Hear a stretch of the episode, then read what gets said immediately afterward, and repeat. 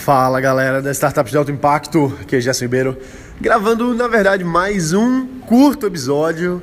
Hoje é mais um anúncio do que um episódio de fato. Eu estou aqui agora em São Paulo com a minha turma do Startup Insider.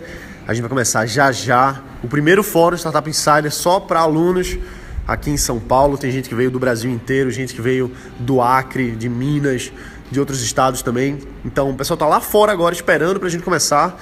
Então esse é só um aviso para você saber que hoje a gente não vai ter o episódio oficial do Startup Insider. A gente vai ter um episódio extra, que é o que a gente puxa lá do YouTube. Mas hoje, que é quarta-feira, que a gente fala sobre investimento em startups, a gente não vai tá tendo o episódio completo, vai ser mais curtinho. Então, só para a gente aproveitar aqui, só para eu não passar desapercebido, o que a gente vai estar tá fazendo aqui hoje, só para dar para você uma sacada de investimento, tá? Só uma sacada.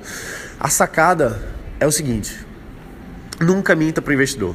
Nunca minta, porque a verdade vai sair.